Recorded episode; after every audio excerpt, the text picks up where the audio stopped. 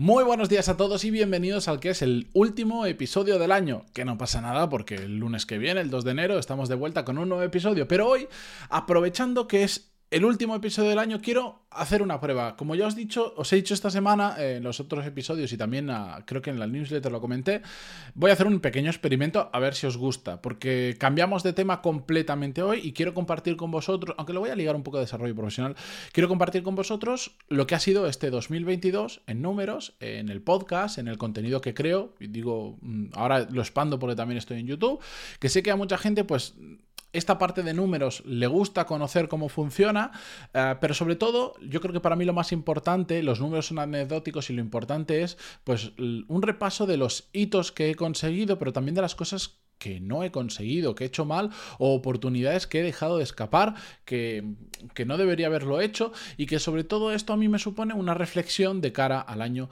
que viene. Pero mm, no, no rompamos otra tradición, que es que yo soy Matías Pantalón y este es el episodio 1381 y esto es Desarrollo Profesional, el podcast donde hablamos sobre todas las técnicas, habilidades, estrategias y trucos necesarios para mejorar cada día en nuestro trabajo.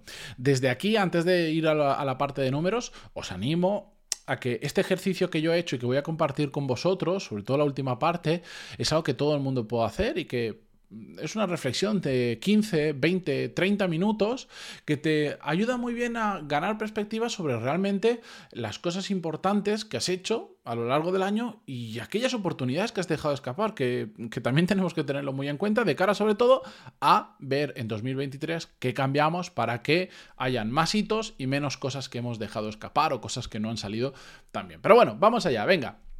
Tengo aquí en la pantalla, los que me veis en vídeo me vais a ver mirando para todos lados, porque tengo un montón de información.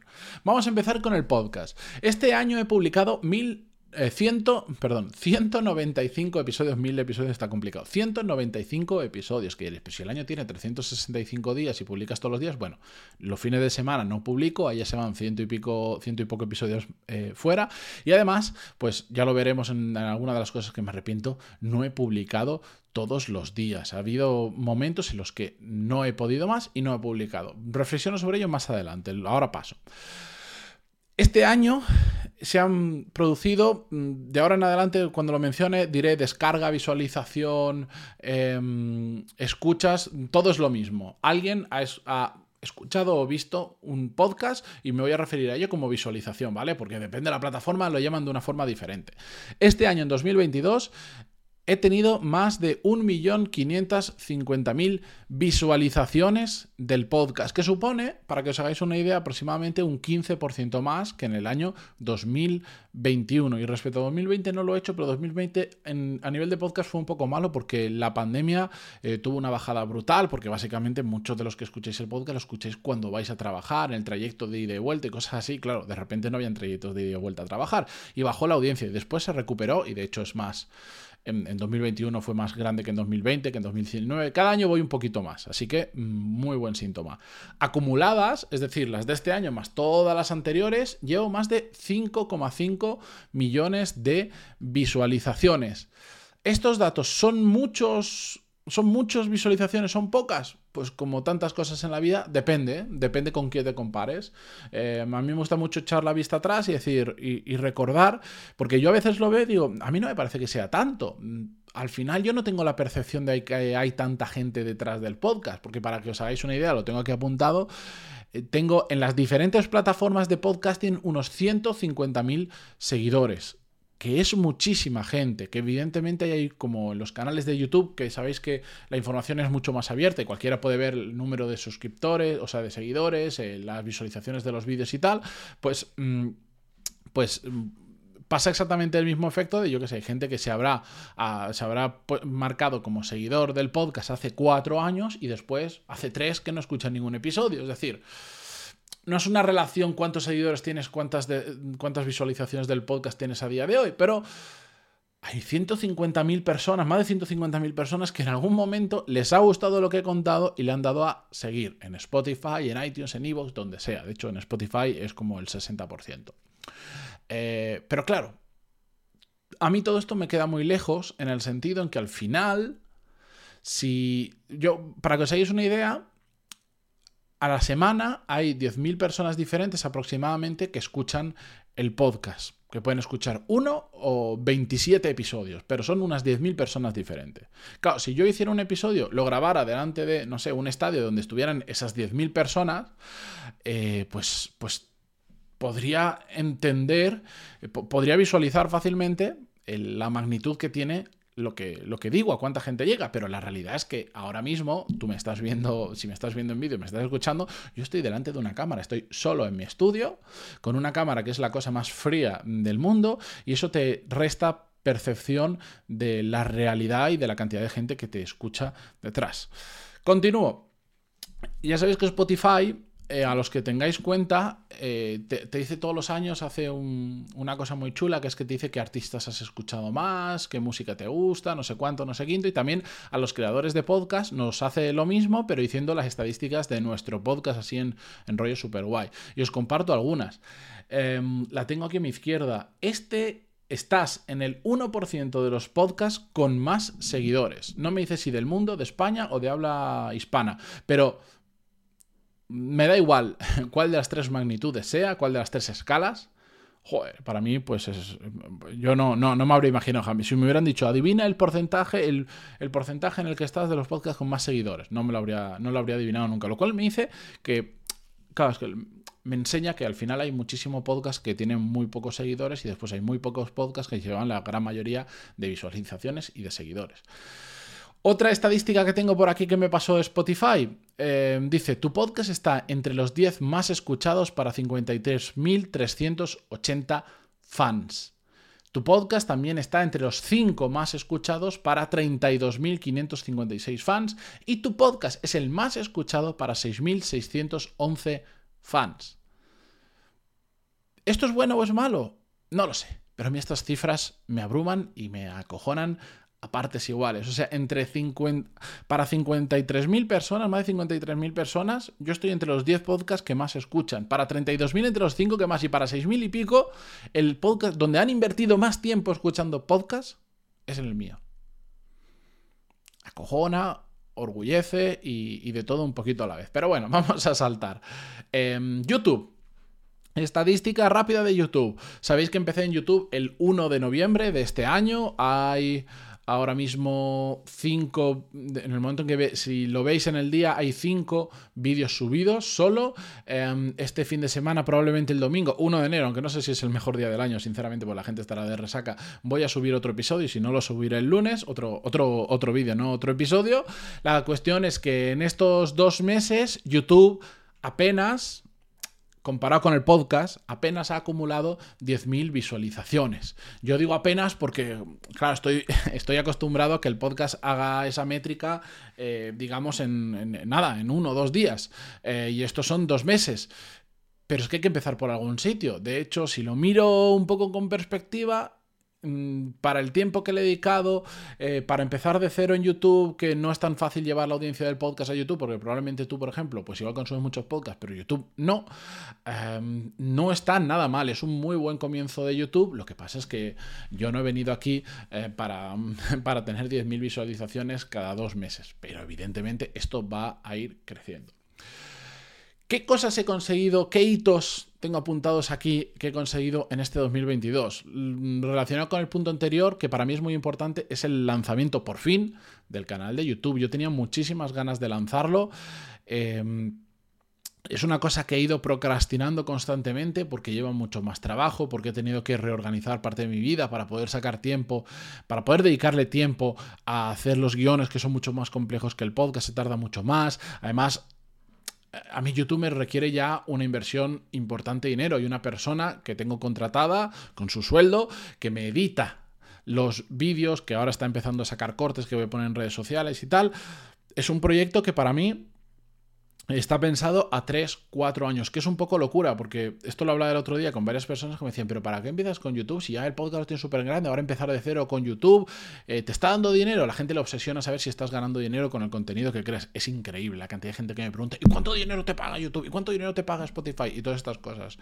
Eh, pues no, YouTube no me da ni un euro ahora porque todavía soy muy pequeñito, todavía no he conseguido el partner, que es, que es la figura, digamos, legal o de asociación con YouTube que te permite poner anuncios y por lo tanto monetizar los vídeos. Yo no gano dinero ahora con YouTube y dudo que sea rentable mi canal de YouTube hasta al menos dentro de yo creo que dos años y empezará a ser una fuente de ingresos interesante yo creo que en tres cuatro años, pero es una apuesta para mí a futuro. Si lo mismo que he creado en el podcast lo creo en YouTube, no tendré 150.000 seguidores, dentro de, unos años voy a tener, espero, muchísimos más. De hecho, muchas veces pienso para atrás y digo, si hubiera empezado el podcast, en lugar de podcast, vídeos en YouTube, hoy todo esto sería mucho más grande. Lo que pasa es que mirar para atrás y arrepentirse no sirve de nada, simplemente sirve para aprender lecciones. Cuando se me metió mucho eso en la cabeza dije, tengo que sacar YouTube ya, porque me apetece subir vídeos, ya los estoy grabando para el podcast, necesito quiero algo más, quiero lo mismo que estoy contando en el podcast, quiero darle otra vuelta, quiero aprender un formato nuevo, quiero aprender cómo funciona YouTube. Para mí me supone un reto, una, una fuente de aprendizaje y me supondrá en el futuro, que también es muy importante para mí, otra fuente de ingresos, otra oportunidad que estoy cogiendo, pero desde la perspectiva de que sin prisa, sin pausa, voy a ir creando y sé que no puedo esperar nada de esto hasta dentro de tres o cuatro años. Ojalá se acelere el proceso, ojalá ocurran cosas antes, pero mi visión es a tres, cuatro años. Por eso no tengo tampoco problema en invertir, no es que me esté gastando un millón de euros al mes, evidentemente, pero que ahora vaya en números negativos el canal de YouTube a nivel económico no me preocupa porque sé que a 3-4 años lo voy a recuperar y con creces. Eso es de lo que se trata invertir, si no sería un mero gasto. Bien. Más cosas de las que estoy eh, orgulloso este año ha sido el tema de los patrocinadores. A los que seguís más el podcast habréis escuchado desde más o menos verano he ido introduciendo diferentes patrocinadores. Gracias especialmente a Laura, que desde aquí le envío un fuerte abrazo y un besazo, que me ha ayudado muchísimo a conseguir patrocinadores. Laura es una persona que he incorporado a mi equipo y que se encarga principalmente, bueno, únicamente de relación con patrocinadores, de encontrar gente que quiere invertir su dinero para promocionar algo en concreto en el podcast y sacar una rentabilidad. Así de fácil. Em, para mí esto ha supuesto una nueva fuente de ingresos. Em, ahora en 2022 empezamos tarde, hemos empezado en pequeñito, no hemos cogido todos los patrocinadores que nos han propuesto. De hecho, alguno lo he tenido que rechazar porque no me sentía absolutamente nada cómodo o olía yo que había algo raro por ahí detrás. Em, pero ha supuesto el aprender cómo empezar a trabajar con patrocinadores, eh, cuáles son los patrocinadores ideales. Yo estoy muy obsesionado con cada... Que, que si invierten dinero en el podcast, el retorno que reciban sea acojonante, porque es la forma de retenerlos. Yo no quiero simplemente cobrar y olvidarme de lo que suceda. 2023 creo que en este sentido va a ser un punto de inflexión y más allá de los 5 o 6 patrocinadores que hemos tenido este año, quiero que sea una parte muy relevante en cuanto a ingresos y en cuanto a relación con patrocinadores para el podcast. Ya veré cómo lo hago, estoy trabajando en ello. Em, y de hecho voy a tener una web específica para patrocinadores, estamos mejorando el proceso de venta con Laura, el tipo de empresas eh, con las que estamos hablando para el año que viene, etcétera, etcétera. es una cosa para contar eh, en muchos episodios porque es un poco complejo. Bien, ¿de qué más me enorgullezco también? ¿Qué hito he conseguido? Relacionado con todo esto, que he empezado a lanzar el vídeo, el podcast también en vídeo, desde el episodio 1300 en Spotify también podéis ver todos estos episodios en vídeo. ¿Por qué? Por dos motivos principalmente. Uno, porque si Spotify de repente te da la opción a subirlo en vídeo, mi razonamiento, yo no he hablado con nadie de Spotify, pero mi razonamiento es, oye, mm, si Spotify permite esta opción, significa que a Spotify le gusta la opción de que el podcast también esté en vídeo. Y por lo tanto, si tú haces lo que ellos quieren, y estoy de acuerdo con hacerlo, pues es como guiñarle un ojito, ¿no? A Spotify y decirle, toma, lo que tú querías, ahí lo tienes. Entonces espero que Spotify me guiñe el ojito de vuelta y me ayude en posicionamiento, en que esto llegue a más gente, etcétera, etcétera. Y por otro lado también me ayuda a soltarme en cámara. Yo he grabado, bueno, pues para Core Skills, que tiene 150 clases, 130 vídeos. Em, en The Power MBA, ¿cuántas clases puedo haber grabado en vídeo? Ya no lo sé, o sea, una barbaridad. Estoy acostumbrado a dar clases, pero dar clases con guion, que están preparadas en un croma y tal. pero me faltaba soltura, quería quería estar muy acostumbrado a estar delante de una cámara, delante de unos focos, aprender cómo funciona eh, todo esto. Es infinitamente más difícil que hacerlo solo con audio, que por decirlo puedo grabar si me da la gana en pijama, que no necesito absolutamente nada más, que no tengo que encender focos, que no se para la cámara, que no hay problemas técnicos, que tarda menos en subir, que tarda menos en almacenarse, todas estas historias, pero me apetecía mucho y yo creo que he acertado completamente a pesar de que sea introducir una variable más dentro de todo lo que tengo que hacer. Y de hecho he tenido que cambiar el formato del podcast solo para que, eh, para simplificar el proceso, eh, de poder grabar en vídeo y no tener que estar haciendo cortes. Editar audio es muy fácil, editar vídeo ya es más complicado, sobre todo por el tiempo renderizado y mil historias. Entonces, bueno, escuchad cualquier episodio antes del 1300 y escucharéis música épica, entrada, salida, no sé qué historias, pues ahora es todo grabado del tirón, como a mí me gusta hacerlo, porque es más natural, es como soy yo y además simplifica el proceso. Pero bueno, para mí es muy importante haber dado el salto, me estoy acostumbrando a grabar en vídeo y no solo eso, sino que a partir de 2023 empiezo una estrategia también de coger clips del podcast, trozos importantes o por ejemplo pues la, la intro para poder utilizarla en redes sociales y así que más gente que no conoce el podcast lo conozca y podamos seguir creciendo en audiencia.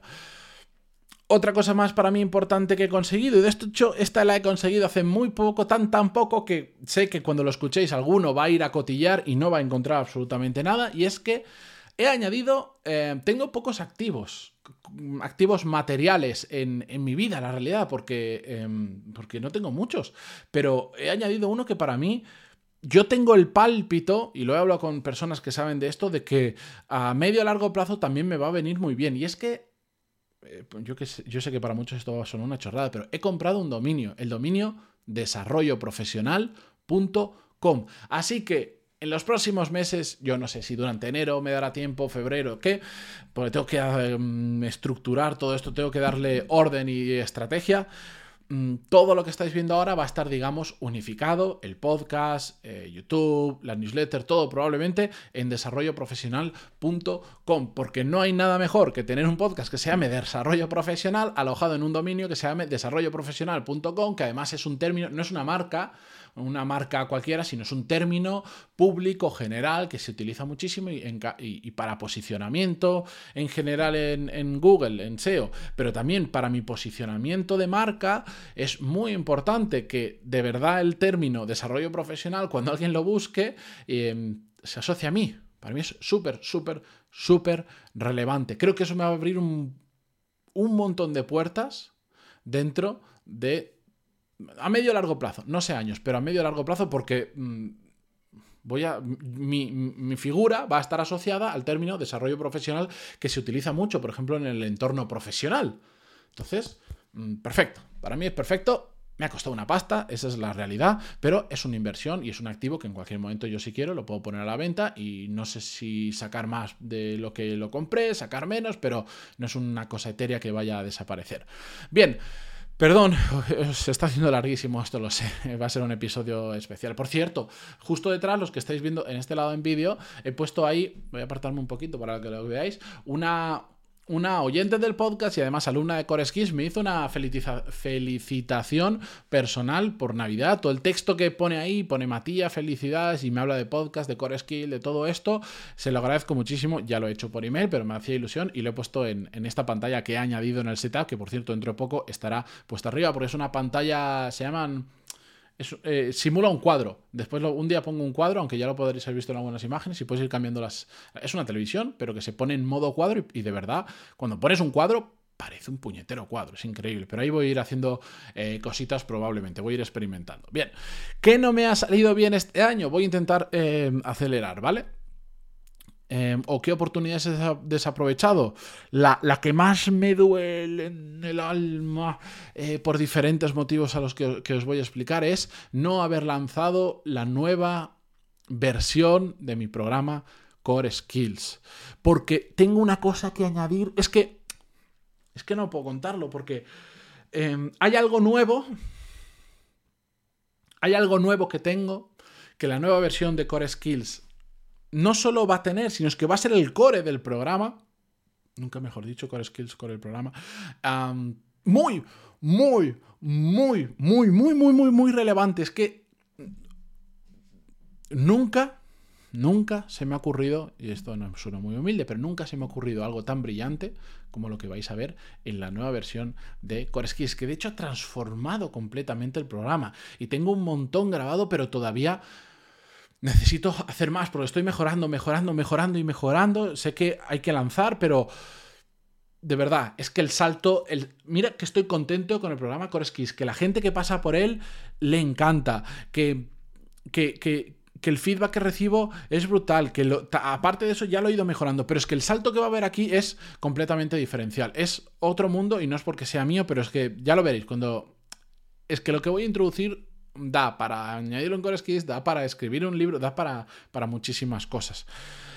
Me arrepiento de no haberlo lanzado porque me parece brutal y porque también, pues esto ha supuesto que facture que facture menos, que por ejemplo he facturado este año un poquito menos que el año pasado con el curso, sobre todo porque he lanzado menos ediciones. Está tan obsesionado con crear el nuevo programa dentro de esta vorágine de cosas y proyectos que tengo en mi vida, que decía, no os voy a lanzar más edición porque la siguiente quiero que sea ya el nuevo programa. Y eso ha hecho que lance menos ediciones, por lo tanto menos alumnos y por lo tanto un poquito menos de facturación. No me puedo quejar, sinceramente, pero pues me fastidia que, que al final es un, es un, negocio y si puedo hacer más, pues mejor.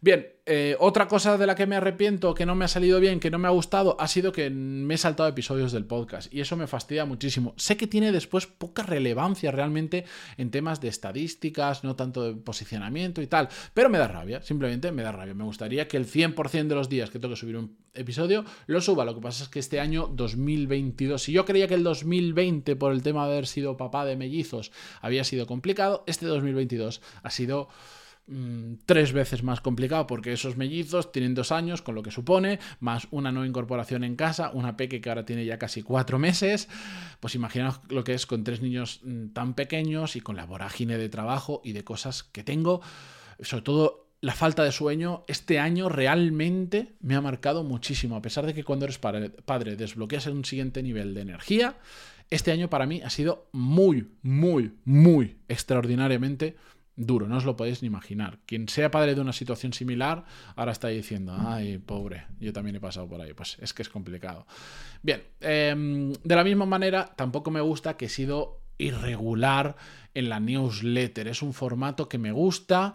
Em, que a la gente les tiene una muy buena recepción, pero sigo buscando el formato perfecto. No me termino de sentir 100% cómodo. Cada vez que, que, mejoro algo, estropeo otra cosa. Ahora lo voy a hacer más de historia, ahora lo voy a hacer más práctico, ahora le voy a añadir pum, pum, pum. Y siempre siempre me da la sensación que cuando toco una cosa se mejora, pero otra se empeora y no encuentro el, punto perfecto. Y además, eh, tengo 2.900 suscriptores a la newsletter, lo cual es relativo a la audiencia que tengo y a la cantidad de gente que escucha todo esto, muy poco. Y me, da rabia porque al final, pues es eso. Joder, si escuchas el podcast, la newsletter te va a gustar igual o más. Y encima te da un formato diferente que puedes leer en cualquier momento, que no necesitas escucharlo y cosas así. Entonces me arrabia que solo tener 2.900 suscriptores, pero creo que es sobre todo un tema de formato, de, de que el formato sea lo suficientemente atractivo para que cuando yo cuente, oye, la newsletter siguiente va de esto, a la gente le mole tanto que se apunte y poco a poco vaya creciendo. Siempre va creciendo, ¿eh? Siempre, siempre, siempre. Y también entiendo que no todo el mundo consume newsletters ni quiere consumir newsletters y más en el momento en el que ahora cualquier persona está lanzando su newsletter. Yo llevo años haciéndola em, y poco a poco va creciendo la audiencia, pero joder, me gustaría que en lugar de... Me gustaría ponerle un cerito al lado y ya está. También porque es parte de mi negocio. Bueno. Cosas de las que me arrepiento y voy a empezar a acelerar aún más. Eh, haber creado mucho contenido, pero haberlo distribuido poco. Y para eso ya tengo la solución, para eso está mi querida Lorena, que desde enero le vamos a meter mucha caña. Ya veis que estoy haciendo algunas pruebas últimamente en, TikTok, en Reels, en, los shorts de, de, YouTube, donde voy a distribuir mucho más el contenido. No se trata solo de crear, sino después compartirlo lo máximo posible en el sentido, yo ahora estoy generando mucho mucho contenido en vídeo, tengo que sacar clips de cosas importantes y distribuirlo en diferentes plataformas. Y de hecho, relativo a todo eso, tengo un proyecto de software que ya os contaré si algún día termina por buen puerto, porque estamos en, fase muy inicial de desarrollo. Me arrepiento también, lo he dicho antes, de tendría que haber empezado mucho antes en YouTube. Pero es lo que hay. Y em, también me arrepiento, como último punto, de no haber hecho nada presencial, aunque sea muy pequeñito, este año. Nada presencial podría haber sido esa cena que propuse en algunos episodios y que un montón me escribiste, un montón de personas, muchas más de las que me imaginaba, me escribiste, a mí me encantaría ir, lo que sea, una cosa súper informal planteé, pero se apuntó o sea, mostró interés muchísima gente, eso me gustaría hacerlo, o si no, no sé si una formación en directo, un evento de algún tipo, algo presencial por por desvirtualizarnos. Eh, me, me, arrepiento no haberlo hecho y me gustaría hacerlo en 2023. Y lo que tengo que hacer en, este caso, en otras no, pero en este caso lo que tengo que hacer es pensar en, pequeñito, en algo muy pequeñito. En, ese ejemplo de hoy, una cena, 20 personas, este restaurante, una sala privada, nos conocemos, lo pasamos bien una noche y ya está, porque si lo pienso en grande, me atasco, porque no me apetece invertir mucho tiempo en eso, porque ya tengo tal lío de vida que solo me falta además ahora dedicarme a montar eventos presenciales. Pero bueno, eh, este es el resumen de mi año 2022.